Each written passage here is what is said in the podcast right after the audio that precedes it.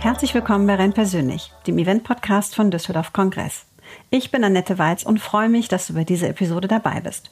Ich hoffe, du hast richtig Lust auf neue Ideen und praktische Tipps, wie du dich und deine Veranstaltung fit für die Zukunft machst. Dann bist du hier auf jeden Fall genau richtig. Ja, wer nicht fragt, bleibt dumm. Das kennst du vielleicht, das Motto der Sesamstraße, mit dem ich groß geworden bin. Und Fragen habe ich auf jeden Fall noch und zwar zum Thema Metaverse. In einer der letzten Episoden hatte ich dazu einen spannenden Talk mit Christopher Wert und seitdem hat mich das Thema nicht mehr wirklich losgelassen. Wie genau funktioniert denn das Eintauchen und Erleben via Virtual Reality und welche Probleme kann das Metaverse für Eventmacherinnen und Macher lösen und welche vielleicht nicht? Ja, für diese und noch viele weitere Fragen habe ich heute zwei Experten eingeladen. Björn Onibeni berät seit vielen Jahren Unternehmen zu Fragen der digitalen Innovation und forscht am XR Lab des Marketing Centers der Uni Münster zu den Möglichkeiten virtueller Realitäten. Christian Holz ist IT-Spezialist für digitale Plattformen und Co-Founder von Magnet. In dieser Rolle bringt er Veranstaltungstechnologie mit den kommunikativen Herausforderungen der Live-Kommunikation zusammen. Klingt spannend? Ja, ist es auch. Viel Spaß! Herzlich willkommen, Björn Onibeni und Christian Holz. Schön, dass ihr da seid. Ja, vielen Dank für die Einladung. Danke, gleichfalls. Freut uns. Wunderbar. Wir sprechen ja heute zu einem Thema, was gefühlt überall diskutiert, aber noch relativ wenig umgesetzt wird. Und ich glaube, bevor wir da richtig in die Umsetzung einsteigen, die wichtige Frage, weil es so viele verschiedene Interpretationen, Definitionen gibt. Was ist denn überhaupt das Metaverse oder beziehungsweise was ist für euch das Metaverse für Events? Christian, magst du mal anfangen? Sehr, sehr gerne. Also das Metaverse für Events ist für mich nicht so diese allumgreifende Metaverse-Diskussion oder Definition, die man so findet, sondern ähm, ich greife da typischerweise gerne eine Technologie raus. Das ist Virtual Reality. Es gibt noch viele weitere Technologien, die im Kontext vom Metaverse eine Rolle spielen, wie Blockchain und NFT etc.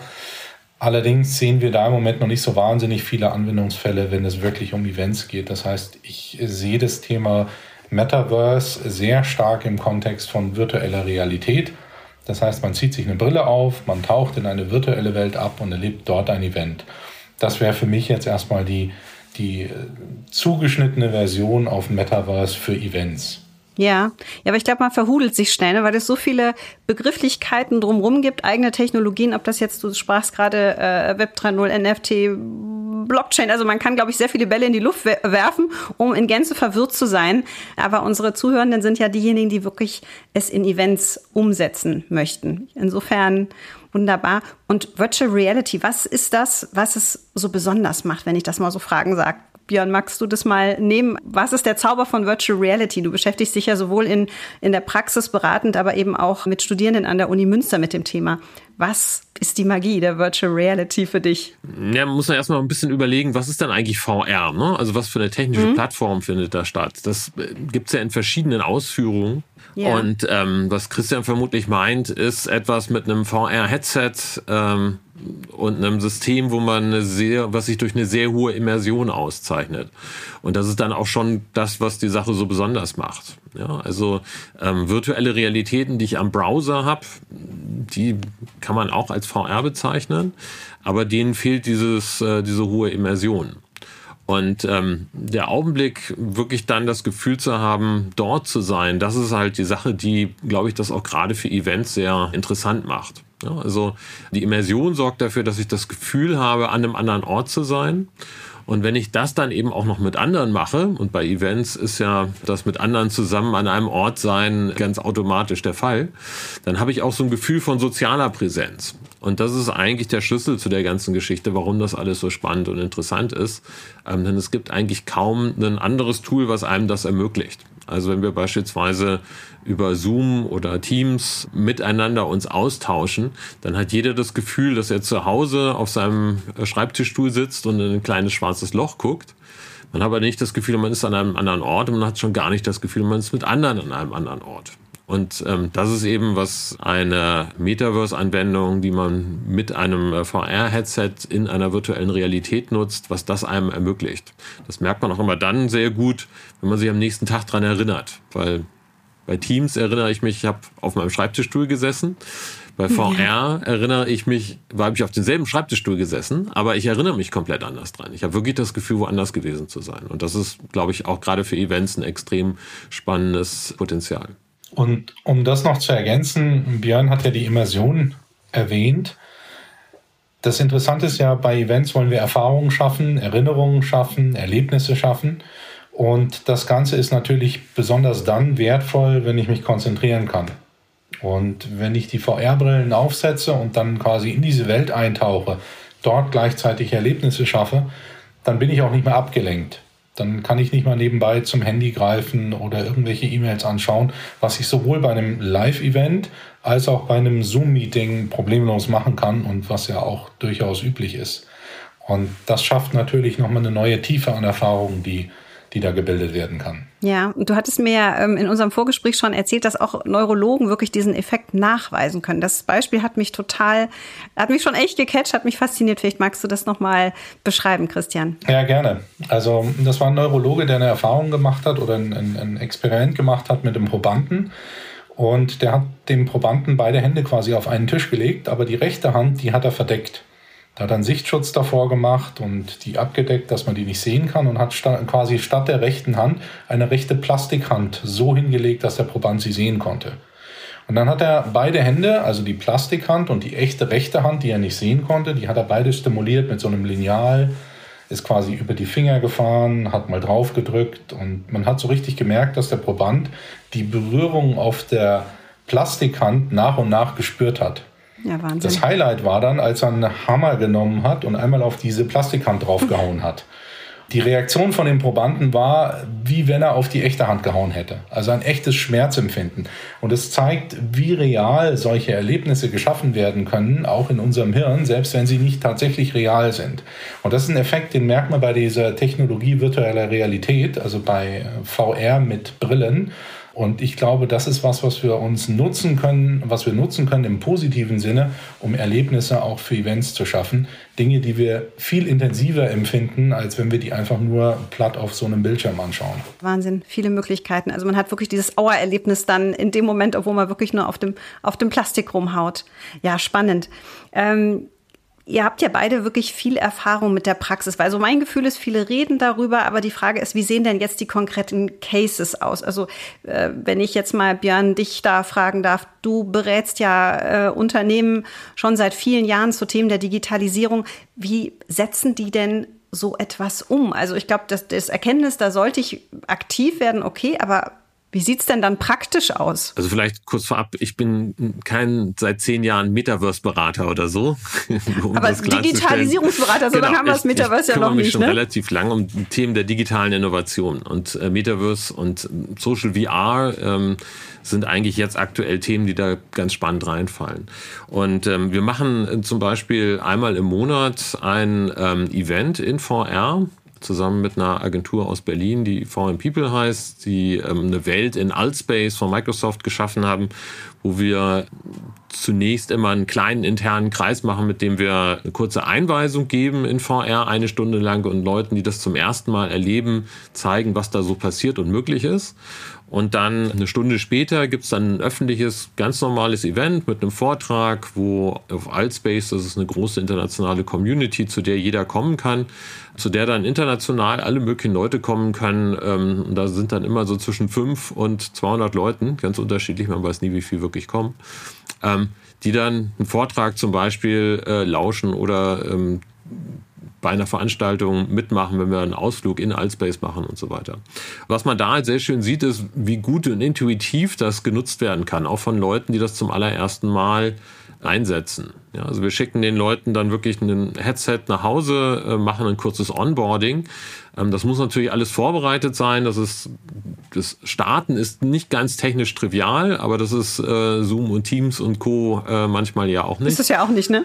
genau. Aber wenn es dann läuft, ähm, dann ähm, fühlt sich das sehr schnell, auch für Leute, die das noch nie genutzt haben, sehr natürlich an. Und man merkt dann auch zum Beispiel, was für Events ja auch ganz spannend ist, die Hürde, mit sich mit seinem Nachbarn dann zum Beispiel kurz zu unterhalten, ihn anzusprechen, ist eigentlich genauso hoch, als wenn man in einem normalen physikalischen Setting irgendwie sich trifft. Ne? Das ist ein großer Unterschied gegenüber zum Beispiel vielleicht einem Webinar in äh, Teams oder in Zoom, wo ich eigentlich, glaube ich, nie irgendjemanden ansprechen würde, der da auch mit mir in so einer Briefmarke irgendwie steckt.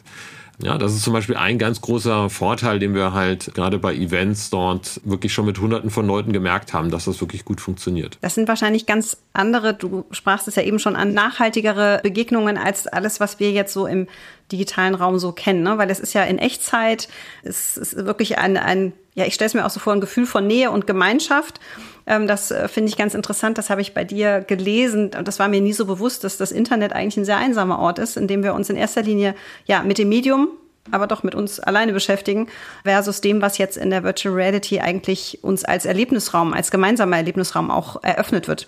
Und ich glaube, da müsste jetzt spätestens jeder Eventtreibende irgendwo wach werden, weil darum geht's ja. Es geht um Erlebnis, Gemeinschaft, Nähe, weil ansonsten würden wir ja wirklich alles nur noch in Zoom machen. Ne? Und wir wissen, wie nervig das sein kann. Genau, also das ist äh, für uns eigentlich auch das Spannendste an dem ganzen Metaverse-Thema. Ja, also, ähm, dass wir das Internet von einem einsam zu einem lebendigen Raum machen und sich dort wirklich mit Leuten treffen zu können. Ne? Das ist halt ähm, auch der große Unterschied eben zu den ganzen anderen Applikationen, die es da gibt. Und wenn man das dann in solchen Veranstaltungen macht, dann sieht man halt auch, ähm, was auch ganz spannend ist, soziale Prozesse, die man auch äh, in physischen Orten erleben würde. Ne? Also eben, man wartet darauf, dass ein Event losgeht und unterhält sich mit seinem Sitznachbarn. Ja, oder mhm. es gibt eine Pause und äh, läuft dann mit ein paar Leuten vor die Tür und trifft dann vielleicht jemanden, den man schon kennt und spricht mit dem und der trifft jemand anders, den man kennt und plötzlich steht man zu dritt da und unterhält sich. All diese Sachen werden halt plötzlich möglich aber ja. aus demselben Setting wie vorher. Bekanntschaften Zoom. auch, ne? Genau. Ja. ja. Aber ich bin immer noch zu Hause auf meinem Schreibtischstuhl. Das ist halt der große Unterschied. Ja, Wahnsinn. Und ich muss nicht mehr zu den Rauchern gehören, die vor die Tür gehen und gefühlt treffen die immer die interessantesten Leute und die Nichtraucher bleiben dann äh, unter sich. Genau. Und diese sozialen Prozesse, das ist genau das, was, was du ansprichst, Björn da gibt es so viele kleine, kleine Nuancen. Also wenn man sich einer Gruppe nähert, beispielsweise, dass man nach und nach merkt, dann wie, wie die Lautstärke lauter wird, wie man sich auch aktiv einbringen kann. Oder wenn man einen Avatar hat, mit dem man sich bewegen kann, wie man sich zu einer Gruppe positioniert. Man sieht auch, ob einer zu einer Gruppe hingewandt ist oder sich eher wegwendet. Das sind so Nuancen, die plötzlich erlebbar werden. Die sind in einem klassischen Zoom- oder Teams-Meeting nicht erlebbar oder nicht wahrnehmbar in der Form. Und das macht einen riesigen Unterschied, weil wir als Menschen darauf reagieren und dann entsprechend auch darauf eingehen können, jemanden in eine Gruppe aufnehmen können oder sich eher verschließen. Da gibt es ganz unterschiedliche Varianten und die werden mit diesen Möglichkeiten, sich zu positionieren, zu bewegen, zu nähern, zu hören, ähm, aber auch natürlich zu sprechen, werden die ganz anders erlebbar. Mhm. Also da wird es dann ja schon der Problemlöser, ne? Weil es ist ja oft so die Frage, es gibt ganz viele technische Gimmicks, ähm, die für sich bestimmt irgendwie cool sind, aber die Frage ist ja immer, welches Problem löst Aber wenn wir jetzt die Aspekte des sozialen Miteinanders haben, ist das ja schon ein Riesenhebel, der für Eventtreibende relevant ist. Ja. Das ist auch, wie, wie ich eigentlich immer das Thema, was ist denn eigentlich das Metaverse rangehe, dass ich mit der Frage starte, welches Problem löst das? Und ähm, mhm. dieses soziale Problem ist eigentlich genau das, worum es geht. Das ist uns aber überhaupt nicht bewusst. Das ist halt das Spannende dabei ähm, wir empfinden uns gar nicht als einsam im Internet, es sei denn, man fängt an, darüber nachzudenken. Ne? Dann merkt man das relativ schnell. Auch soziale Medien sind eigentlich asoziale Medien. Ne? Also jeder macht das eigentlich, was er dort macht, komplett alleine in seiner Blase. Ähm, ein Video auf YouTube gucken mache ich auch alleine. Und all das kann ich plötzlich mit anderen zusammen machen. Ich muss es nicht mit anderen zusammen machen, muss man auch gleich dazu sagen. Na, aber ich kann. Und was auch noch ein wichtiger Punkt an der Sache ist, man darf bei sowas dann nie als Benchmark das reale Leben nehmen. Ne? Also ähm, wenn ich mich mit, mit Leuten, die ich mag, an einem physischen Ort treffe, ist das natürlich immer noch sehr viel besser, als wenn ich mich an einem virtuellen Ort treffe. Ja, also das ist nicht der Benchmark. Der Benchmark ist, ich kann mich mit denen nicht physisch treffen.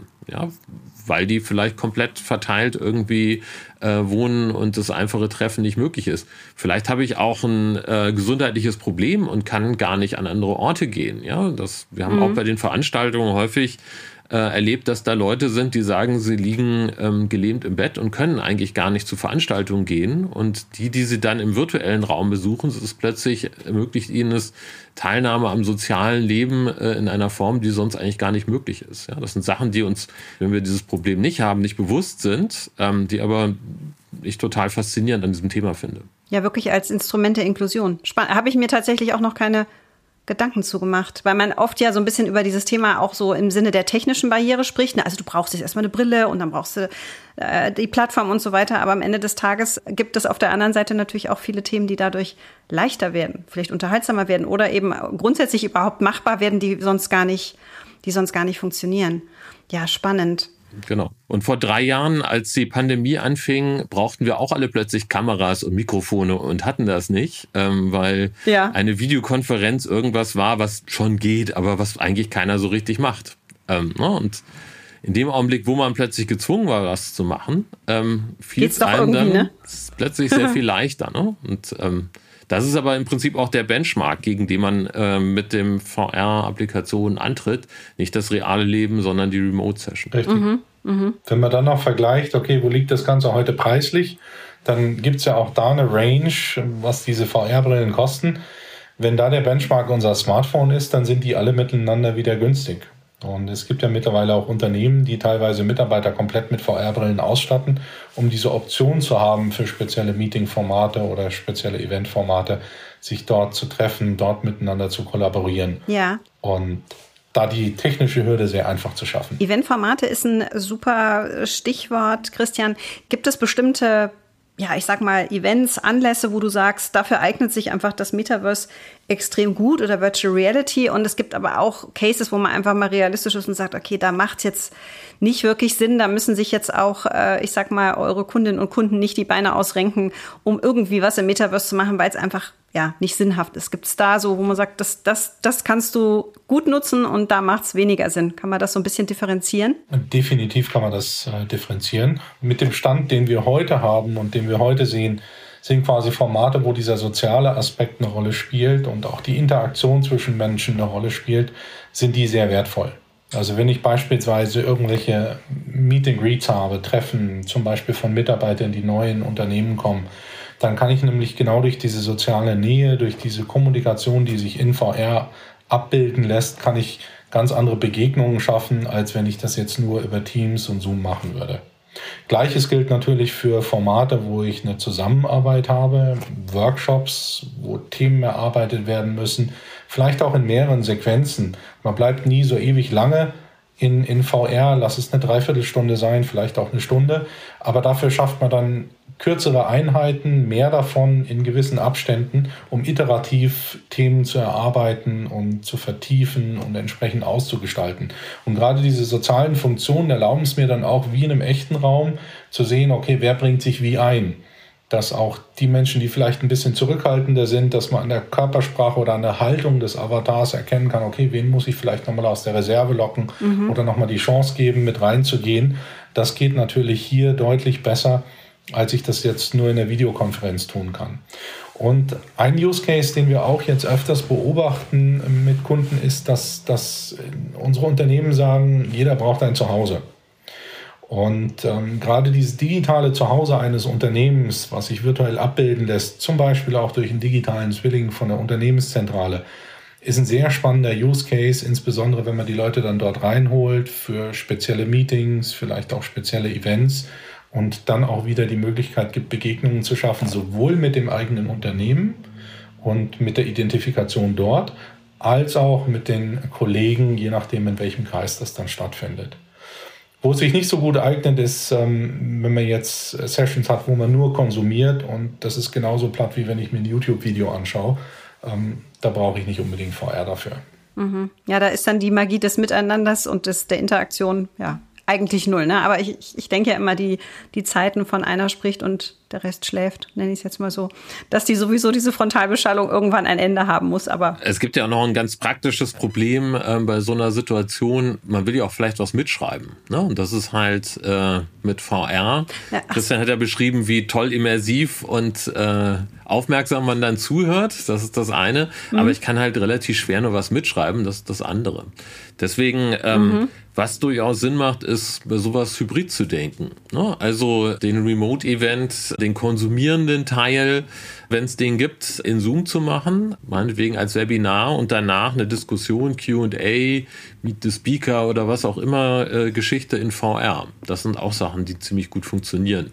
Ne? Wo eben ja. der Vorteil, wo diese ähm, äh, soziale Präsenz und der Vorteil des, des direkten Austausches halt ähm, perfekt genutzt werden kann. Du hast jetzt gerade Hybrid angesprochen, also Hybrid als Mischung aus VR und ähm, ich sag mal Zoom, die Mischung aus wirklich einem Präsenz-Event mit VR. Habt ihr da auch ja, Cases schon umgesetzt oder äh, gute Benchmarks, wie man das machen kann? Denn da, da werden wahrscheinlich gerade in der jetzigen Zeit, wo Live wieder mit so voller Wucht zurückgekommen ist, viele auch sich Gedanken machen, wie kann ich es denn in mein Live-Event ergänzend einbinden? Habt ihr da Ideen oder Erfahrungen schon gemacht? Also äh, Hybrid im Sinne von Remote und VR, das haben wir schon relativ viel gemacht.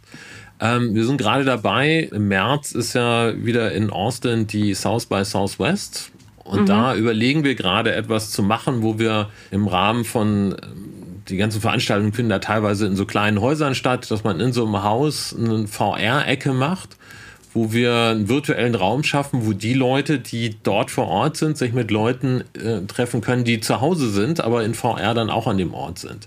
Ja, ähm, das ist Das spannend. haben wir noch nicht ausprobiert. Äh, da können wir Mitte, Ende März sagen, ob das geklappt hat oder nicht. Ja, gerne.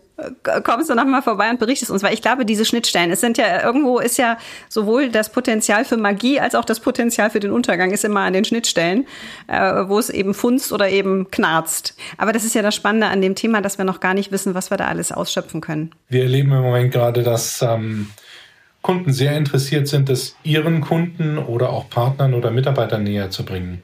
Also sei es auf Messen, Hausmessen etc dass so VR-Pop-Up-Stores gemacht werden, wo die Leute es mal ausprobieren können. Und natürlich, VR darf man nie alleine probieren, sondern es macht am meisten Spaß, wenn da irgendwo andere Leute noch dabei sind. Diese Menschen dann in eine Welt eintauchen und da warten dann andere auf sie und dann machen die was miteinander, dann spielen die miteinander, dann erleben die was miteinander, dann probieren die Funktionen in diesen Welten aus. Das ist natürlich erstmal ein Annäherungsprozess, das ist noch nicht wirklich der tatsächliche Schaffensprozess, den man dann später erreichen möchte.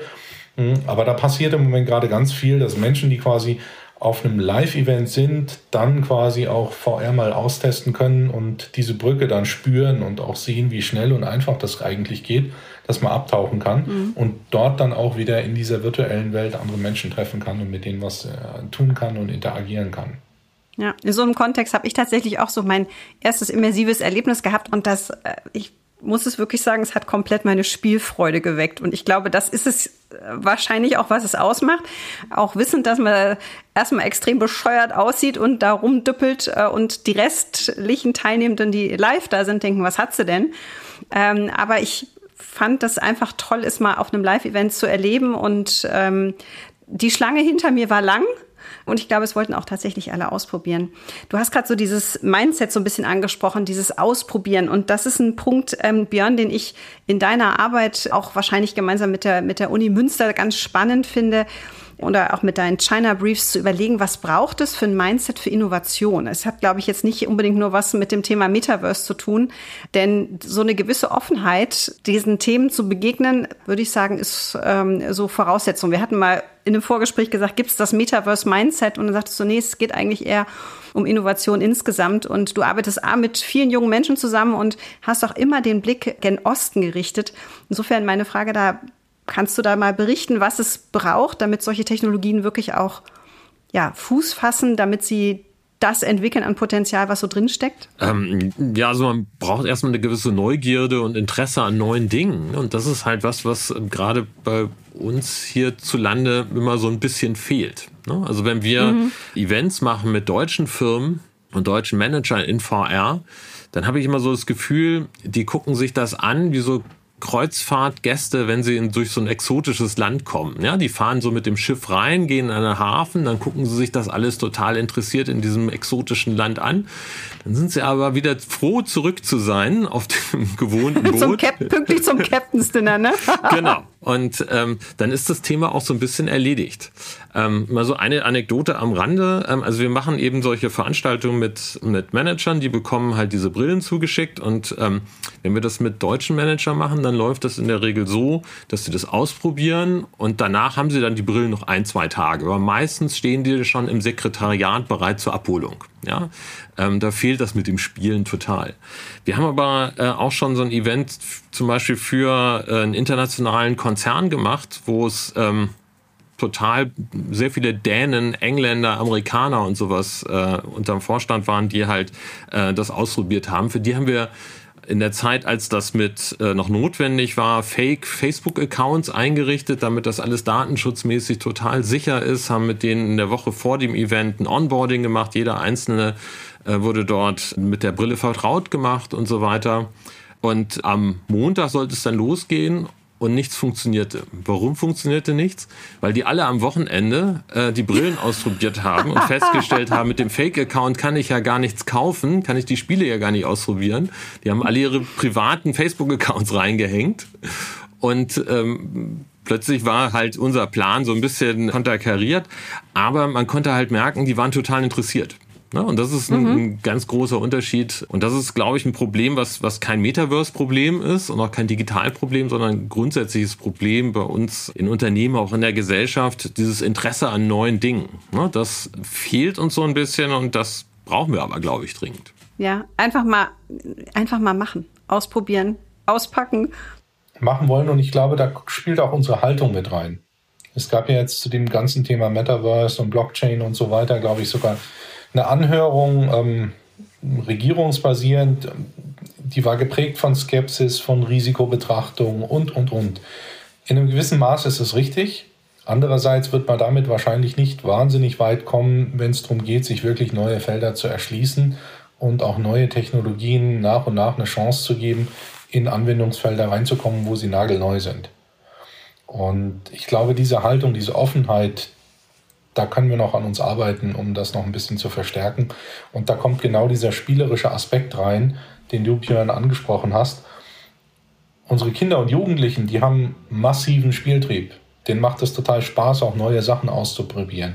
Wir sind geprägt von Risikoaversion, von gesettelten Technologien, von Stabilität, von Effizienz etc. Wir dürfen uns aber diese spielerische Komponente, glaube ich, öfters erlauben, als wir das aktuell tun. Absolut. Ich hoffe jetzt, dass wir viele Zuhörende haben, die sagen, ich habe da richtig Lust mal loszulegen, auszuprobieren, zu starten.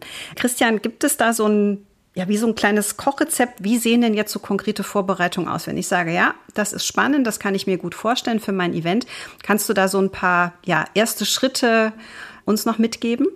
Also ganz einfach, man muss erstmal wissen, was man braucht. Wenn man für einen privaten Spieltrieb das erstmal nutzen möchte, dann geht es ganz einfach, dann eine VR-Brille kaufen. Ähm, da gibt es Brillen im Einsteigerbereich für 400, 500 Euro, das ist sehr überschaubar. Und dann fängt man erstmal an. Und äh, vielleicht schaut man sich erstmal an, was es da für Apps gibt. Vielleicht gibt es auch ein paar coole Spiele, die einem Spaß machen, wo man sich ähm, reinsteigern kann, wo man erstmal Erfahrungen in der Bedienung sammeln kann. Allerdings wäre mein persönlicher Tipp, sich möglichst schnell jemanden zu suchen, der auch eine Brille hat und zu schauen, dass man da was gemeinsam machen kann. Dann erlebt man das ganz anders, dann macht es viel, viel mehr Spaß. Das ist aber jetzt so für den privaten Bereich und ähm, da glaube ich, ist Gaming und Medienkonsum etc. ist da durchaus eine ganz inter äh, interessante äh, Zielrichtung. Im Eventbereich ist natürlich die Frage, was möchte ich erreichen? Und wo möchte ich dahin. Und da kann man natürlich in kleinen Gruppen sehr schnell starten, indem man sich dort mal in der Welt trifft. Man braucht dann im Endeffekt eine Plattform dafür, auf der man sich treffen kann. Da gibt es äh, viele, viele Plattformen. Da gibt es die großen, angefangen von Meta und Microsoft mit Allspace. Da gibt es viele kleinere Plattformen, die mittlerweile speziell für den Business-Bereich auch sehr, sehr stark sind, weil sie Funktionen bieten, wo man gut zusammenarbeiten kann, wo man die Welten sehr unterschiedlich gestalten kann, so dass es auch visuell sehr ansprechend ist, dass es einfach cool ausschaut, wenn man da reingeht, dass man auch ähm, eine Vielfalt an Möglichkeiten miteinander hat, dass es nicht langweilig wird.